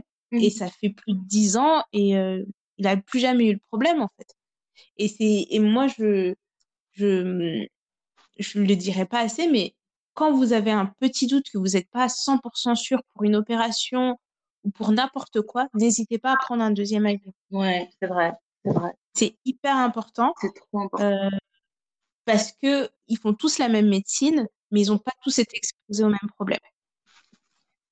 Donc, euh, tu, peux, tu peux aller voir un, enfin, tu peux aller voir un dentiste qui arrive pas, puis tu vas voir un autre dentiste et lui il réussit. Donc, euh, il y a aussi une question de, il faut aussi un, un, instaurer un, un climat de, de, confiance. Et je sais qu'on a beaucoup vu euh, les listes de médecins racisés où les gens s'offusquaient de comment vous avez des listes de médecins entre vous, mais vous vous prenez pour qui? C'est le communautarisme qui revient. Euh, personnellement, je pense pas que ce soit une mauvaise chose. Mm. Euh, euh, par contre, il faut pas afficher ces médecins sur les réseaux parce qu'ils sont ils sont soumis derrière à des réprimandes, à du, à du harcèlement, quoi que ce soit. C'est bien de se communiquer les infos entre nous, mais les, les afficher, euh, c'est pas forcément une bonne chose. Et euh, on Parce que le- moi, quand j'ai le problème, c'est que nous, Ouais. on pense faire quelque chose de bien pour la communauté. C'est ça, c'est ça euh, le, l'idée de base. Mais c'est vrai qu'il Oui. peut y avoir des répressions débiles en fait qui leur tombent dessus. De toute façon, on sait très bien comment c'est en fait euh, quand euh, oui, quand d'autres groupuscules essayent de vous faire tomber. Même quelque chose de positif, ça peut tourner en quelque chose de négatif pour l'autre. ça peut tourner en quelque chose de négatif. Après, quand tu vois l'ordre des médecins, tu vois les gens qui sont à la tête, tu te dis, ben oui, effectivement, ils vont pas forcément comprendre ça. Euh, donc, euh, c'est moi au début, je me suis vraiment posé la question de savoir quelle est l'utilité en fait de de d'avoir ce c'est d'être euh, référé à un médecin racisé.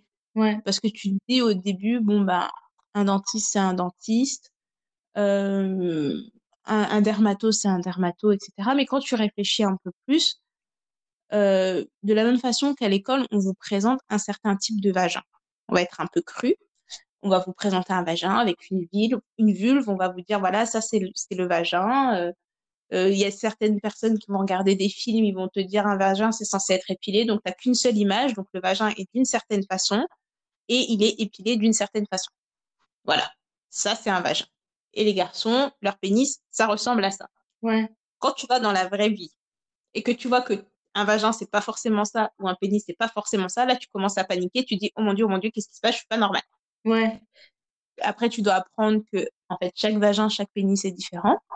Mais maintenant, imagine-toi un médecin qui a toujours vu le même type de vagin, qui a toujours vu le même type de pénis. Quand il va voir, par exemple, une femme qui va venir avec des petites lèvres plus grandes que ses grosses lèvres, il va paniquer, il va dire, oh mon Dieu, elle a une pathologie, c'est Elle a pas une pathologie. Voilà. Voilà.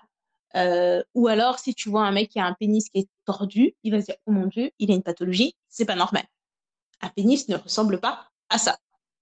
Tu vois? Donc, du coup, il y a, toutes ces petites choses-là, ou même, par exemple, euh, si tu veux faire de la psychologie ou une psychothérapie ou quoi au caisse, euh, nous, en tant que, je parle en tant que femme congolaise, on a certaines réalités qui sont propres à notre, à notre condition de femme congolaise. Si je vais voir une, une psychologue ou une psychiatre blanche et que je lui parle de certaines caucasiennes, euh, je lui parle de certaines choses, elle peut être outrée de certaines choses, mais comme elle n'a pas fait d'études sociologiques sur hum, mon, mon peuple, il y a certaines choses qu'elle va pas comprendre. Alors que si je veux voir une, une, une psychothérapeute euh, noire ou af- africaine, parce que même le fait d'être noir, c'est pas forcément euh, ce qui allie les gens. Parce que tu peux être noir, par exemple, une noire américaine et une noire africaine, ça sera pas la même réalité. Donc il y a certaines choses qui vont peut-être pas capter de la même façon, mais du moins d'avoir cette personne qui, quand tu lui présentes ton problème, elle n'a pas déjà ce biais de vous êtes des sauvages, on fait pas ça, ça n'existe pas. Exactement. De toute façon, c'est tout bête en fait. C'est vraiment lié à, à ta demande en fait, à ton besoin. Euh, moi, si euh, je, je veux consulter euh, parce que j'ai subi une agression sexuelle, bah j'irai pas consulter chez un homme. Tu vois, je, je trouverais, il y aura une sorte de dissonance en fait. Je vais trouver ça bizarre. Et ben pareil en fait, quand tu vas consulter et que tu vas vouloir parler de de, de choses que l'autre ne peut pas comprendre parce qu'il peut juste c'est- il est incapable de se mettre à ta place, peu importe les études qu'il ait pu faire en fait. Ça veut dire que, en tout cas, mon avis c'est ça, c'est que même si, euh, même si je, je trouvais, je sais pas, une psychothérapeute qui est caucasienne mais qui va dire euh, j'ai étudié euh, machin, machin, machin et les coutumes trucs, je vais dire bah ouais mais non en fait je préfère parler avec une personne qui sait ce que c'est. Peu, peu importe les études qu'elle a faites, en fait je préfère parler avec une personne qui a un, un, un vécu et pas juste un savoir. Oui, c'est comme quand tu veux parler du baccalauréat. Si tu parles avec une personne qui a jamais eu le baccalauréat, oui, il peut te donner des, des astuces qui peuvent être intéressantes, etc. Ça n'enlève en rien. Mais comme elle n'a pas vécu cette expérience, ben, c'est toujours plus difficile, en fait, de se, de se lier sur ce sujet-là. Voilà. Et, euh, Et autre chose, et c'est vrai que pour moi, si euh, par exemple, il n'y a pas forcément euh, un lien direct avec mon besoin et, euh, et la- le spécialiste que je veux aller voir, eh ben, de préférence, j'aimerais quand même mettre mon argent dans les poches d'une personne noire aussi. Donc, je vais être honnête. C'est, ouais, il y a aussi ça qui joue beaucoup. Ouais, il y a aussi ça. Il y a aussi le fait, normalement, quand tu es médecin ou, que, ou peu importe la spécialité que tu fais, que tu sois sage-femme, que tu sois médecin, que tu sois infirmière ou quoi que ce soit, si tu n'arrives pas à fa- à faire quelque chose, tu es redirigé. Au lieu de, de faire souffrir le malade. Toi, tu parlais par exemple de l'exemple de la prise de sang. Mhm. Si euh, elle n'arrive pas et qu'il y a une autre personne à côté qui a l'habitude de piquer, elle va se dire, bon, moi, je vais pas vous faire votre prise de sang parce que je reconnais que c'est pas ma, c'est pas mon, mon forté, mais j'ai ma Mhm. collègue qui, elle, à l'habitude, cette collègue, elle n'est pas forcément noire. Elle peut être blanche, mais peut-être qu'elle a plus l'habitude de, de piquer des personnes, euh, des personnes noires. Donc, du coup, c'est, ça, ou euh, même les dermatos. Euh, tu me disais la dernière fois qu'un dermato t'avait dit que tu, que Ouais, ta peau n'était pas ma peau, elle est habituée ici, elle a juste besoin de soleil. En fait, ma peau, elle faisait des réactions au soleil. C'est ça qui, est- qui était vraiment le comble. Ma peau faisait des réactions au soleil, elle, faisait des sortes de, de plaques claires.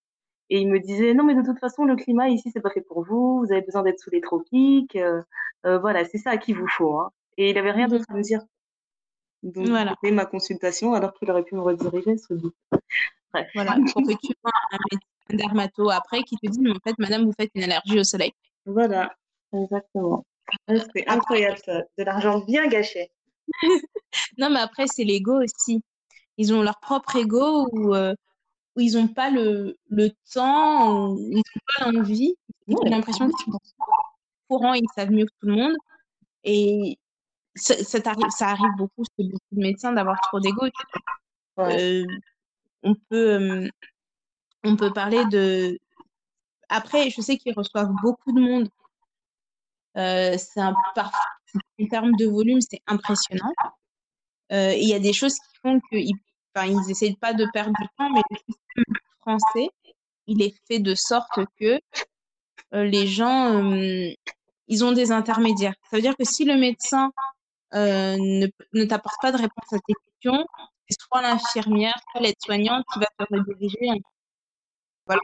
Moi, ça arrive avec une amie qui devait prendre un traitement, elle devait le prendre, et elle devait, derrière ça, avoir une contraception qui lui donne euh, 0,0001% de chance d'avoir un enfant. Parce Mhm. que avec ce traitement-là, si elle tombait enceinte, toutes les difficultés qu'il pouvait avoir derrière, c'était euh, impossible. Ouais. Mais son médecin lui avait jamais dit. C'est en allant voir un autre médecin, en lui disant, en fait, qu'est-ce qu'il vous a dit, docteur Intel Il dit, ah oui, mais éthique, il a peut-être pas assez insisté. Et vous devez, en fait, avoir une contraception. C'est obligatoire. C'est pas, pas du tout optionnel pour vous, pour votre bien. Euh, c'est mieux que vous ayez une contraception. Et c'est pas une personne qui parle pas français. Parce que je sais que parfois, certains médecins, quand tu viens, que tu ne parles pas leur langue et que tu viens avec un traducteur, un interprète, Ouais. quelqu'un de ta famille, Mhm. euh, déjà, c'est une perte de temps, malheureusement. Euh, et il y a aussi beaucoup d'informations qui sont filtrées. Ouais. Parce que du coup, toi, en tant que maman, tu viens avec ta fille et le médecin, il te dit, ouais, comment t'as mal, etc. Devant ta fille, tu vas peut-être pas dire que tu as des hémorroïdes. Devant ta fille, tu vas peut-être pas dire que quand tu fais pipi, ça brûle. Ou, euh, ou que tu as reçu un coup. ou que- tu vois, il y a beaucoup d'informations qui sont comme ça. Et, euh, et malheureusement, il manque de... Donc, euh, c'est ça que j'ai jamais compris, c'est que ils ne font il y a de plus en plus d'étudiants qui sont inscrits, ils sont au courant qu'ils ont besoin de plus de médecins, mais quand tu vois la proportion avec laquelle ils augmentent le numerus clausus, tu te dis mais c'est ridicule. En fait, vous n'allez jamais vous trouver avec le nombre de médecins dont vous avez besoin. Ouais. Ouais. C'est que la difficulté de communiquer avec certains avec certains patients, ça peut être euh, ça peut être un frein dans la démarche de de, de soins en fait. Et c'est c'est vraiment euh, c'est dommage en fait. Mhm. c'est dommage. euh, et, et même en tant que personne qui parle forcément parle pas français et qui va voir un médecin en France ou qui parle pas anglais qui va voir un médecin en Angleterre, euh, si on pouvait arriver ce atteindre ce niveau où les gens ne se ne se brident pas pour dire les choses euh, parce que le docteur il est là pour toi et parce que le docteur il est là pour toi faut tout lui dire euh, faut vraiment tout lui dire faut faut rien laisser à part faut rien négliger quoi Mmh Bon, bah, c'est une jolie conclusion. Euh, viens voir le docteur. Ben, viens voir le docteur euh, euh, il y avait une autre petite chose une dernière petite chose qu'on voulait dire une question qu'on avait est-ce que le médical est un white boys club? Les milieux médicaux? Euh, oui. Ben, la réponse est oui, j'ai envie de dire. Non, mais franchement, euh, c'est euh, c'est un- truc de ouf parce que quand tu regardes les traditions des carabins, donc les carabins, c'est les étudiants en médecine et les chansons qu'ils chantent, Franchement, je comprends pas ce nom, les carabins. les carabins, je- il y a une explication, je la trouverai, on la partage. Pour moi, une carabine, c'est une arme à feu, non? On est d'accord? Oui, oui, oui, c'est leur feu. Ok. Mais euh, non, mais c'est en fait, euh, moi, des échos que j'ai euh, des femmes qui sont dans le milieu du médical, déjà, quand tu es en médecine ou quoi que ce soit, ton corps ne t'appartient pas. Dans le sens où euh, on parle de cul comme si on, on demandait le temps. Ouais. Genre, euh, il fait quel temps aujourd'hui? Il dit, oh, bah, dis donc, celle-là, elle avait des grosses, euh, des grosses fesses, oh, c'est ça, elle avait des gros lolos, oh, oh, oh. Euh, les blagues en dessous de la ceinture et tout. Alors, on parle du milieu du médical particulièrement aujourd'hui parce que c'est le sujet de l'épisode, mais je pense que ça peut se mettre dans le milieu de la finance, dans le milieu de, du droit, etc. Et euh, ben, j'ai une, une de mes très bonnes amies qui est interne en chirurgie, qui euh, elle rentre au bloc avec un, un chirurgien qui, dès qu'elle rentre au bloc, lui dit Ah, ben c'est très bien que mon interne soit une femme parce que comme ça, je vais pouvoir me la taper. Ouh, ouh. Elle, qui ne qui n'a zéro tact, hein, mais en même temps, elle a raison, qui répond Ah bon, vous voulez. Vous... C'est ce que vous voulez parce que moi, j'avais plus l'impression que vous avez vous, vous tapiez des mecs. Là, donc tu t'imagines trois heures au bloc avec un chirurgien qui te fait la gueule, donc du coup, qui t'apprend rien. Donc, ils font le bloc, mais tu sens vraiment que c'est tendu. euh, genre, il est, il est reparti, il a Tendu, mais c'est pas une tension sexuelle. pas du tout. Pas du tout. C'est, ça n'a pas pris la- le sens qu'il, euh, qu'il espérait. Donc, il la laisse refermer le patient, mais le mec, il est vraiment énervé. Et là, tu as les infirmières qui viennent la voir en lui disant euh, qu'il fallait qu'elle apprenne à rester à sa place et qu'on ne parlait pas à un chirurgien comme ça. Et elle, elle était outrée parce qu'elle s'est dit, mais moi aussi, je suis chirurgienne, en fait. Donc, si, on, limite, on se parle d'égal à égal, quoi. Bah ouais, c'est ça non c'est faut, faut arrêter. Mais elle me dit, ce qui était le plus choquant, c'est pas à la limite la réflexion du, du, méde- du chirurgien, parce que elle en a entendu des vertes et des pas mûres, c'est comme ça. Elle dit, c'est vraiment les infirmières qui viennent te rappeler que non, non, non, mademoiselle, là, t'as exagéré. S'il veut te faire des blagues sur tes fesses, sur, sur tes seins, tu dois prendre, tu dois encaisser. Ouais, c'était trop beau. Waouh. C'est vraiment, euh, waouh. Et donc, du coup, il y a, il y a, y a un site qui s'appelle Pay Ta Blues où, qui, euh, qui recense un peu toutes les expériences des, des femmes, que ce soit les infirmières, les aides-soignantes, euh, les, les médecins dans le milieu médical, euh, tout ce qu'elles ont pu entendre. euh, euh, genre, euh, j'en avais lu un, c'est Ah bah ça tombe bien, j'aimerais bien que ces lèvres fassent un beau collier à mon pénis, tu vois. Hmm. Et tu te dis, mais évoluer dans ce milieu-là, est-ce que c'est normal? Donc là, on parle du milieu médical, mais si vous êtes dans un autre milieu et que vous vivez ce même genre de choses, bon, je pense que les sexismes, tout ça, ça doit être... J'aimerais vraiment, là, pour le coup, j'aimerais vraiment qu'on puisse voir le visage que je fais parce que Est-ce que tu veux pas nous faire un En fait, je sais pas quoi dire, mon visage dit tout, là. Mais comme vous pouvez pas Mais le voir, désolé. Mais ouais, mais en plus, tu vois, ils, ils, ils disent tout ça, mais c'est... Moi, ce que j'ai beaucoup entendu euh, des gens qui sont dans ce milieu-là, c'est aussi une façon pour eux de décompresser. Tu dis oui, ok, c'est une façon de décompresser, mais on peut aller faire un golf, on peut aller faire un footing, on peut manger, se faire un resto, boire un verre, tu vois. C'est vraiment des excuses de merde, genre. C'est juste, avoue que, euh, que intrinsèquement, tu es un sauvage. C'est tout. Parce que Voilà, j'ai trouvé plein de moyens de décompresser sans forcément euh, euh, porter atteinte à la paix des autres, quoi. Non, mais non, c'est un sauvage. Non, mais c'est tout. ça, ça tape le cul, ça touche les seins. euh, c'est ouais, c'est comme ça, quoi. On est entre nous, c'est à la bonne enquête, quoi. Primate. Mais si on peut vous trouver quelques chansons euh, paillardes ou enfin des chansons de Carabin, on vous les partagera et on vous laissera juger de... C'est genre de personnes qui dansent sur des chansons de Patrick Sébastien. là. Ah, qu'est-ce qu'on est serré Au fait, c'est sont notre élite qui nous soigne et qui s'occupe de nous et qui nous guérit. euh, voilà. La prochaine fois que vous irez chez le médecin, vous repenserez à ça et vous direz Hmm, est-ce que lui, je, c'est un je vais exiger, je vais lui dire, chante-moi une de tes chansons carabine. Tout de suite là, chante-moi un truc. chante-moi quelque chose Non, mais euh, donc voilà, voilà. Donc euh, on va passer aux recommandations parce que je pense qu'on a beaucoup chauffé les oreilles.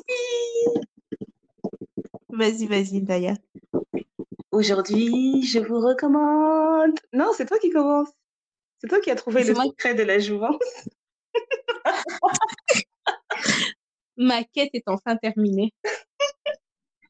Chères sœurs, chers amis, chères familles. Bien aimé. Non, bon, c'est un peu TMI, too much information, mais bon, I don't care.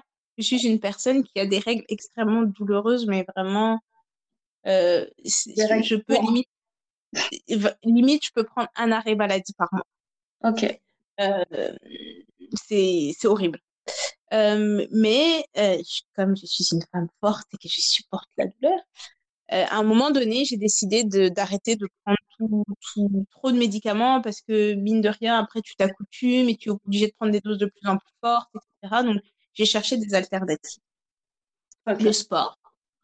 Ma dose de sport, le fait que j'augmente ma dose de sport, ça me permet aussi de mieux gérer mes douleurs interrègles. Donc, ça, c'est une première chose. Une fois, tu m'avais fait une composition d'un thé qui m'a aidé beaucoup à soulager. Euh, J'utilisais beaucoup les bouillottes. Ouais. Après, on m'a dit, non, peut-être pas les bouillottes, mettre plutôt du froid, parce qu'en fait, le fait d'avoir du chaud, ça te donne un flux plus important, etc. Moi, le froid, ça marche pas. J'ai besoin que ça me brûle pour que je sois un peu en paix, que je sois dans le cosmos et que je... Genre, euh, c'est vraiment... Il peut faire 40 degrés dehors, j'aurai une bouillotte, un gros jogging, un gros pull, une couverture. J'ai besoin de transpirer ma douleur. Et là, j'ai testé un truc, mais vraiment en, en négligeant. J'ai fait du, du. Et euh, je pense que la semaine avant mes règles et la semaine de mes règles, je prenais un verre par jour de bissap Et puis ça. du bissap les- ou des infusions de fleurs d'hibiscus. Ah oui. Oui. Voilà. Les noms scientifiques, je ne sais pas, euh, voilà. Donc parfois je faisais Ah, quelque chose. parfois je faisais hibiscus tout seul, parfois je faisais hibiscus citron, parfois je faisais hibiscus miel, parfois tu vois, je changeais un peu les saveurs. Et si c'est je ça vous qu'on aurait dû boire ce soir. Oh là là. Oui, mais c'est pas la période. C'est pas la période. mais si je vous dis que mon cycle est passé comme une lettre à la poste, comme si de rien. Donc, après, j'ai cherché, j'ai testé, c'est approuvé. Donc, l'hibiscus, c'est Ah, un nana. c'est ça que dire antalgique, un diurétique et un remède contre les douleurs menstruelles. Incroyable. Et, et franchement, c'est pas comme si je suis partie acheter quelque chose en commerce ou quoi que ce soit. Non, j'ai acheté mon sachet des fleurs d'hibiscus chez l'exotique. Hein. Et c'est pas une pub. C'est pas une pub pour le magasin exotique. Ce n'est pas une pub pour les magasins exotiques. D'ailleurs, si on peut aller chez les, exotiques tenus par les noirs, ça sera encore mieux. Ce sera encore Mais mieux. bon, chaque chose en son temps, on va parler de ça à un autre moment. Mais en tout cas, moi, j'ai testé, c'est approuvé. Donc, je pourrais même vous de partager ma recette, ma petite concoction que je Oh fais oui, chez moi. j'ai une petite vidéo sur Insta. Voilà, un petit truc rapide et tout que vous laissez reposer. Moi, ce que je fais, c'est que j'ai acheté des bouteilles en verre.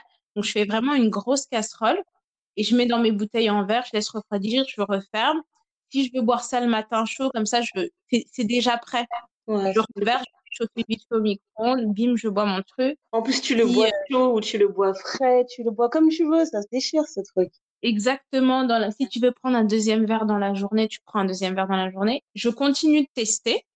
Mais j'ai vu tout de suite une efficacité parce que mon, de- mon dernier cycle, c'est la seule chose que j'ai changé par rapport à d'habitude. Ok. Et euh, top, top, top. Vraiment, hibiscus, c'est la vie. On a tout ça chez nous. On néglige des choses comme ça. Et après, je voulais vous parler d'une graine, mais je sais pas comment ça s'appelle. C'est un truc que ma mère, elle m'a ramené du bled. Euh, merci beaucoup. Si je retrouve le nom, je vous partagerai, mais euh, c'est un truc que tu fais griller dans la poêle, que tu casses comme une noix, que tu mâches pendant cinq minutes, c'est amer. Mais ça, c'est pareil, ça travaille au niveau de l'utérus, ça, Et ça c'est pas les relâche noix un de cola, c'est autre chose. C'est pas une noix de cola, c'est une. Ok. Je vous mettrai une photo. Je vais vous faire une jolie photo de cette graine. Si quelqu'un sait comment ça s'appelle avant que j'ai la, la réponse de ma maman, Ce serait trop bien. ça serait trop bien. Mais euh, je sais pas si ça se trouve ici. Bon, peut-être que je vais vous vendre un Punaniti, un truc comme ça. On travaille avec Ndaya sur des choses. On fait des expériences pour vous. Travaille tellement sérieusement que j'ai acheté des lunettes de labo pour vous dire. On va peut-être vous proposer des choses qui vont vous aider dans votre. entre- On s'aide entre femmes. Si ça vous intéresse, on vous fera un sondage. Mais voilà. Et du coup, toi, tes recommandations, c'est quoi? Euh, j'ai tellement squatté Instagram et j'ai découvert les vidéos de cette fille qui s'appelle Elsa Majimbo. Et, et franchement, elle me fait pleurer de rire. En fait, elle fait des vidéos où elle dit, je pense qu'elle dit tout haut ce que ce qu'une femme noire introvertie répondrait aux gens. C'est ça que je... Fait une vidéo où en gros elle est en train de, après c'est en anglais hein, pour les anglophones, des vidéos où en Mhm. gros elle est en train de lire ses messages où les gens disent euh, on devrait sortir, on devrait aller dîner, et qu'en gros elle dit euh, il y a de la nourriture chez moi, elle est gratuite, j'ai payé pour ça. Et en plus j'ai un compte Netflix, pourquoi tu veux que je sorte? Et puis toutes les vidéos où en fait elle rigole, elle dit ouais euh, que depuis qu'il y a euh, la pandémie mondiale, c'est devenu son excuse pour tout. Donc à chaque fois qu'elle veut annuler des plans, elle dit oh, pandémie, désolée, j'aurais vraiment aimé te voir, mais et ben ouais. Donc franchement, elle me fait trop pleurer de rire. Je j'attends juste qu'elle sorte sa prochaine vidéo. À chaque fois, je suis juste en train de pleurer de rire. Et elle Ouais, est super. Ouais. Et après, euh, dernière recommandation. Quelle fut ma surprise quand j'ai écouté le dernier épisode du Piment, du podcast Le Piment? Et en fait, je clique, mais ça a vraiment fait. euh, j'ai cliqué en mode euh, instinctif. Je lis le titre, je vois épisode final. Je dis oh oh oh oh. Épisode final de quoi? Et donc j'ai cliqué. C'est vraiment comme ça que j'ai cliqué. Moi, je me suis dit non, c'est le final de la saison. Après, je me suis dit on est en septembre? Ah, je sais pas. Bref, j'écoute. Et au final, non, ils ont vraiment confirmé que le podcast Le Piment s'est terminé. Ça veut pas dire que Hmm. l'aventure du piment s'est terminée, mais en tout cas, euh, j'ai bien aimé ce qu'ils expliquaient. En fait, c'est que le, depuis qu'ils ont sorti le livre Le Dérangeur, Le Dérangeur ou Le Petit Dérangeur Le dérange. Le Dérangeur, livre que, que Néné a dévoré d'ailleurs. Franchement, je l'ai eu, je l'ai lu en après- une après-midi et je les relis encore. Parfois, j'ouvre des pages comme ça. Voilà. Il est, il très bien. fait. dedans. C'est un très bon livre. Et en gros, voilà, ils expliquaient en fait que le succès du livre euh, a été, euh, ça a été juste euh, extraordinaire et que pour eux, Mhm. en fait, c'est, c'est comme si ça venait finaliser en fait leur travail radiophonique et que du coup, euh, voilà, c'était le dernier épisode et euh, pour ma part, je trouve que dans ce podcast, il y a toujours beaucoup de knowledge. Il y a tellement, tellement, tellement de knowledge que je me dis que ouais, même si c'est l'épisode final, en fait, peu importe les sujets d'actualité, parce que l'actualité, de toute façon, c'est cyclique, il y a toujours quelque chose qui revient. Euh, ça Mhm. fait partie définitivement de mes, de mes ressources et sources. Donc, j'hésiterai pas à me replonger dedans. Euh, ils sont toujours, tous les épisodes sont toujours dispo sur SoundCloud. J'espère que ça n'a pas changé. Mais Non, mais je pense, moi, je l'ai écouté aussi le dernier épisode et ils ont dit que euh, ça n'allait pas changer. En fait, qu'ils allaient garder, faire en sorte que les épisodes restent dispo. Ah, ok. Donc, ça, c'est super. Euh, ouais, voilà, ils vont me manquer. Donc, c'était ça ma recommandation aussi. Réécoutez le piment quand vous aurez l'occasion. Franchement, ouais, les épisodes sont bien et tout. Et ils ont, ils ont toujours des bons invités avec des bons insights. Et euh, c'est bien d'avoir des, des perspectives euh, différentes pour se créer sa, pro- sa propre opinion. Tu peux arriver à un endroit en pensant d'une certaine façon, mais en discutant ou en écoutant des gens discuter, ça peut faire évoluer ta perspective sur certaines choses. Donc, euh, c'est un vrai bon podcast. Et si, vous- si vous n'avez pas lu le livre, achetez-le, lisez-le, il est vraiment top. C'est ça. Il Voilà, est vraiment top. euh. un petit mantra pour finir euh, notre petite journée. Mais oui, Ouais, j'ai pensé à ce mantra parce que euh, je sais pas si je l'avais dit dans le précédent épisode, mais j'ai commencé une thérapie et je trouve que ça m'a réussi beaucoup. Et euh, en gros, j'ai trouvé un mantra d'une femme qui s'appelle Marianne Williamson. Vais d'abord le lire en anglais. Après, je vais essayer de traduire au français. Franchement, je galère. Mais Néné, elle va m'aider. Parce que Néné est bilingue. Donc, On est deux bilingues, mais ouais, ok. on n'est pas bilingue, on est polyglotte parce qu'on parle plus que deux langues. Oui, c'est vrai, polyglotte. Merci. Alors, it takes courage to endure the sharp pains of self-discovery rather than to choose to take the dull pain of unconsciousness that would last for the rest of our lives. Hmm. Traduction. La phrase est trop longue, c'est pas mon problème. En gros, Mais en fait, ouais, ouais, vas-y. en gros, et ça- elle explique que ça demande beaucoup de courage de se mettre dans une situation d'inconfort quand on cherche à se, à mieux se connaître. Et que, ouais, bah voilà, ça demande plus de courage d'être comme ça plutôt que de se contenter d'être dans une sorte de, de semi-inconscience et de, bah voilà, de semi-inconscience de soi-même tout au long de sa vie. Et je trouve Voilà. que ça résonnait très, très bien avec ma thérapie en ce moment. Euh, voilà, voilà. Donc voici le sujet. Vous avez quatre heures pour nous rendre vos copies. Voilà. Il y a des moments où je serre les dents, où j'ai- j'aime pas forcément ce que je dis, mais je me dis, je suis en train de m'apprendre et euh, c'est Ouais. top. Et en plus, je suis contente parce que j'ai trouvé, euh, j'ai trouvé une thérapeute qui est juste top. C'est-à-dire que je pense qu'elle m'a cernée et elle me laisse pas dire de la merde. Si je dis de la merde, elle me dit, Hum, il y a un peu de contradiction ici, là. Vous dites des bêtises, madame. Voilà. Reprenez. Reprenez-vous. Je me dis, ah oui, c'est vrai. Euh, ouais, franchement, c'est euh, c'est un beau voyage. Un- Mais c'est ça le- la beauté de, de grandir. Franchement, avec euh, comme 2020, c'est vraiment une année de merde et que ça continue d'être une année de merde, malgré toute notre bonne humeur et notre engouement. dans tout mon corps.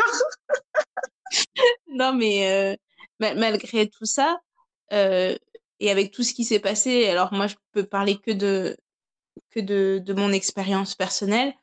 Euh, là où j'entends des gens se plaindre parce qu'ils vieillissent, ouais, je suis vieille, j'ai 35 ans, ouais, je suis vieille, j'ai 40 ans, gna. Euh, j'avais déjà pris le parti de d'être beaucoup plus positive que je l'étais jusqu'à présent. Ça fait peut-être 3-4 ans où je, me, je fais vraiment un effort conscient d'être positive. Euh, et malgré tout ce qui se passe, euh, autant te dire que chaque matin, quand je me réveille et que je vois que je suis encore en vie, euh, je dis merci. Je, je, je pratique la, la gratitude. Et, et puis je me dis aussi, je vais être propre à moi-même. Et s'il y a une chose que cette année merdique de fuckboy, parce que c'est une fuckboy cette année, euh, ça m'a appris, c'est juste de me dire déjà de un d'arrêter de remettre à demain des choses que que j'avais envie de faire et de d'accepter qui je suis pleinement et de faire des choses en fonction de qui je suis pleinement. Ah, Donc, donc, euh, tu as repris ta vie. Ta vie appartient à Néné. hein. moi, moi-même, comme tu vous l'avais dit, chère sœur, ma, ma, ma vie, ma, ma vie m'appartient, c'est vrai. Et, euh, et, euh, et tout ce que je fais, et, enfin, on va pas s'étaler là-dessus, mais tu, tu te recentres, en fait. Ouais. Tu te recentres là, là où parfois tu te disperses parce que tu penses trop à des personnes, tu veux trop aider d'être telle personne, tu veux trop machin chose. Euh, quand tu remets le focus sur toi, sans pour autant être complètement égoïste, euh, les choses bougent différemment et bizarrement, tu as, beaucoup de portes qui s'ouvrent. Là où tu craignais peut-être et tout, tu as beaucoup de choses qui se mettent en place et c'est grave. C'est vrai. C'est vrai. Je peux que confirmer ça. Voilà, voilà. Mais bien, merci à tous d'avoir écouté le thé noir, d'être toujours présente et réactive. Ah, quel Euh, serré au fond des chante des sardines. Chante c'est pas ça qu'on va mettre comme chanson. Tu sais très bien que c'est pas ça. Arrête de mettre ça dans la tête des gens. Je vais quand même chanter, comme ça vous pourrez pas. Vous savez où nous trouver, hein, comme d'hab, on est présente sur les réseaux, soit sur Facebook. Ça, ça va pas changer. Oui, euh, nos Euh, sont ouverts. Voilà, vous pouvez nous envoyer des mails, euh, des trucs comme ça, euh, des messages. on espéra que cet épisode vous aura plu. Euh, on adore avoir vos retours. Franchement, on trouve ça trop cool quand on vous trouve vos retours sur les DM, dans les petits messages, les petits commentaires que vous laissez partout. Là où vous nous écoutez, franchement, on prend en considération ce que vous nous dites. Ouais. Parce qu'on fait ça pour nous à la base. Euh, c'est pour nous, mais c'est pour tout le monde. En fait, c'est pour vous. Et euh, on est contente de la communauté qu'on a créée autour de ça parce que vous êtes quand même assez bienveillante et bienveillant parce qu'il y a quand même des garçons qui nous écoutent. Ouais, on est à 98% de femmes noires qui nous écoutent et le reste, c'est des hommes noirs. Donc, je trouve ça quand même fou. Hein. C'est dingue. Dans le 100%. C'est sûr, c'est 98, dans 98%. Parce que j'ai l'impression qu'il y avait des personnes caucasiennes qui nous écoutaient à un moment donné. Parce qu'on avait reçu des sollicitations euh, pour, euh, pour d'autres choses. On nous disait, on vous écoute, etc. Ouais, mais tu vois, au final, je pense que c'était des, des, euh, des corps de messages très génériques. Ah, ok. J'en ai l'impression. En tout cas, dans l'engagement qu'on a, j'ai remarqué que l'engagement qu'on a, il est 100% noir. Et oui, il y a le petit 2% d'hommes noirs. Comme ça, je me dis, non, on va pas trop parler parce que il y a peut-être des gens qui prennent trop de notes ici. il y en a qui viennent pour les tips. Ouais, ça fait toujours, fait toujours plaisir de vous entendre. J'espère que vous n'êtes pas toxique. Euh, voilà. voilà, voilà. On refera peut-être un épisode avec des garçons, hein, qui sait. Je pense que ça serait intéressant. Ah oui, ça bon, bref. Ouais.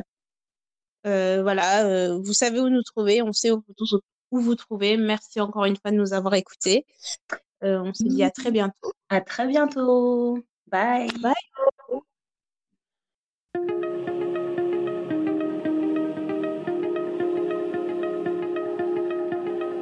Les hommes aiment les femmes à cause de la sauce. Je le mets dans la sauce, je tourne la sauce. Oh, omusongo naweti, oh, omusongo naweti, oh, omusongo naweti, oh situation a changé. Omusongo naweti, omusongo naweti, omusongo naweti, oh situation a changé.